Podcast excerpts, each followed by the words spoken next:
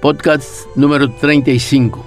Como relatáramos en el podcast anterior, tratando de escapar de sus agresores, Rivarola había alcanzado hasta la puerta de la botica Guanes en la misma galería. Un rato antes, al pasar por ahí, había saludado al dueño, el señor Guanes, que estaba conversando con don Agustín Cañete. Pero percatados de lo que sucedía, estos dos hombres, lejos de prestarle auxilio, ingresaron apresuradamente a la botica y trancaron la puerta por dentro. Entonces aparecieron más agresores. Ya no le daban tregua. Una y otra vez sintió que los puños de sus atacantes golpeaban su cuerpo cuando afuera no quedaba sino la S de la empuñadura. Después del cuarto golpe, Rivarola, aún de pie, ya estaba muerto. El resto de las trece puñaladas que finalmente lo acostaron sobre el rústico piso de ladrillos fue el solo efecto de que sus agresores aseguraran la eficacia de la misión. Junto al charco de sangre que se formó rápidamente debajo del cuerpo exánime, el cigarro se apagaba lentamente. Como en el caso de la cárcel pública, el gobierno se apresuró en dar explicaciones después de conocido el hecho. Publicó bandos, instruyó sumarios, envió fiscales y aseguró que se preservaría la paz pública y se realizarían todo tipo de investigaciones pero aquella maraña de excusas, protestas de buena fe e inocencia no evitarían la sentencia que la gente había ya elaborado con certera convicción. Rivarola fue muerto por los agentes del gobierno. Cuando algunos minutos más tarde el presidente Vareiro se acercó a la policía a indagar sobre lo ocurrido, el general José Ignacio Genes firme y solemnemente le espetó el sargento Velasco de la escolta presidencial de guardia esta noche en la casa de vuestra excelencia es el autor. ¿Está preso? atinó a preguntar el presidente. Genes contestó brutalmente. Se le tomó infraganti con el cuchillo ensangrentado en la mano todavía hiriendo el cadáver. Durante la investigación del hecho se sucedieron las comunes peripecias que rodearon la acción de la justicia en el Paraguay, en todos los tiempos, tanto en ese como en los siguientes siglos. A saber, el juez del crimen ordenó la detención del autor material del homicidio, el sargento Velasco, y también la del sindicado como autor intelectual el coronel Juan Antonio Mesa, comandante del escuadrón presidencial fue encarcelado igualmente el jefe de policía general Genes. Poco tiempo después, el juez era sustituido. El autor intelectual fue liberado, Mesa sería nombrado ministro del Interior en el siguiente periodo presidencial y Genes moría misteriosamente en la cárcel, envenenado, según se dijo. El 4 de septiembre de 1880 moría en Asunción el presidente Cándido Pastor Vareiro, el quinto presidente del periodo constitucional inaugurado en 1870 cuando la finalización de la guerra de la Triple Alianza contra el Paraguay. A menos de dos años de asumir su mandato, el presidente se había enfermado y en la medida que no se hallaba razón a su mal, mucha gente especulaba que el presidente había sido envenenado también. Alguna crónica llegó a asegurar que Vareiro, que a Vareiro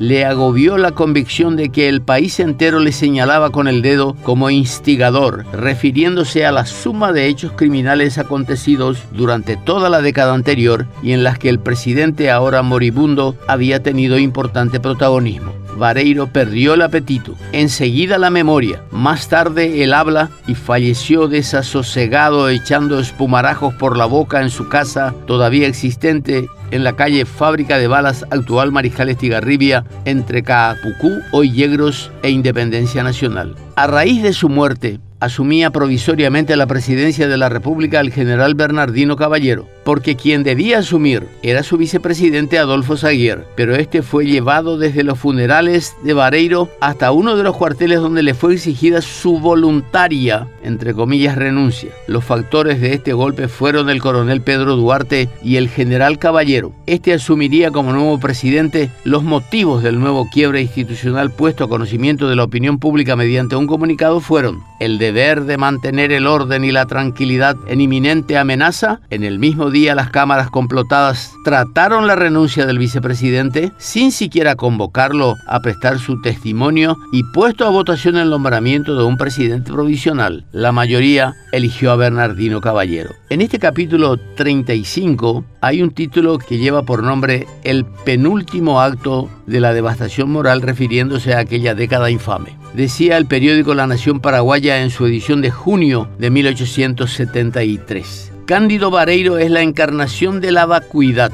hombre que nada sabe y todo aparenta saber. Cuando se le interroga contesta con axiomas robados, con pensamientos ajenos y nada propio dice porque nada es capaz de forjar. Pero al que Dios le niega el fuego sagrado de la inteligencia, lo que ve y ha escuchado solo le sirven para llenarle el amor propio y vestirse con el variado plumaje del pavo real sin tener otro mérito que los colores de sus plumas. Vareiro es pretencioso hasta la insolencia, no admite réplica a sus ideas ni contra sus pretensiones. Por consecuencia, su carácter es despótico y hay el día en que su voluntad se imponga. Pero transcurrido un año y ocho meses del asesinato de Cirilo Antonio Rivarola, el presidente Cándido Vareiro enfermó gravemente. Fue hacia finales de agosto de 1880. El médico escocés William Stewart fue convocado entonces a la casa del mandatario y la novedad recorrió de una ribera a otra de la ciudad. En cada puesto de venta del mercado Guazú, a escasos 40 metros de la morada presidencial, no se hablaba de otra cosa. Frente a la intempestiva enfermedad de alguna persona importante como Vareiro, la gente prefería desde luego pensar mal y casi nunca se equivocaba. En este caso le asistía la casi certeza que la dolencia del presidente había sido provocada, o más concretamente que a Cándido Vareiro lo habían envenenado. Una modalidad distinta a los crímenes anteriores, pero crimen al fin. Pero bien pudo el mandatario caer enfermo. Era común en aquellos tiempos de comer mucho o poco y salteado, pero mal, de consumir alimentos sin ninguna seguridad sanitaria o directamente en mal estado. La gente caía postrada entonces y con suma facilidad de variados males, infecciones, trastornos intestinales, gripes, cualquier cosa que podría tener derivaciones trágicas. Y la situación se agravaba por el escaso o nulo servicio de salud o medicamentos, por lo que por lo general no se contaba más que con yuyos u oraciones. ¿Por qué Vareiro no caería enfermo? Con tantas cosas malas que sucedieron en la década y que afectaron sobre todo a los que se hallaran investidos de alguna autoridad o mando. Los motivos, uno pudo haber sido la venganza. El camino de Vareiro a la presidencia estuvo sembrado de jugarretas, traiciones y muertes. Otro motivo, eliminar competidores, políticos o de negocios. El presidente era víctima cantada con cualquiera de esas justificaciones. También pudo haber acontecido, según escribió un cronista de la época, que a Vareiro le agobió la convicción de que el país entero le señalaba con el dedo como instigador del asesinato de Rivarola, que por este motivo se había vuelto taciturno y reconcentrado. Si hubiera sido así, si el luctuoso acontecimiento en los corredores del mercado Guazú le hubieran causado una depresión, es probable que no le sobreviniera la muerte. No tan rápidamente al menos, pero la enfermedad del presidente fue fulminante. De la noche a la mañana se apoderó de él un intenso malestar, una tristeza profunda que le consumió rápidamente. Perdió el apetito como ya se había informado, enseguida la memoria, más tarde el habla y falleció desasosegado echando espumarajos por la boca. Fue en su casa de la calle de la fábrica de balas a los pocos días de caer enfermo. En la mañana del 4 de septiembre de 1880. Era el cuarto mandatario electo que moría en la década y el segundo que lo hacía estando en ejercicio del cargo. Constitucionalmente debía sucederle el vicepresidente Adolfo Zaguier. No lo hizo. Este sería el último acto de aquella década infame.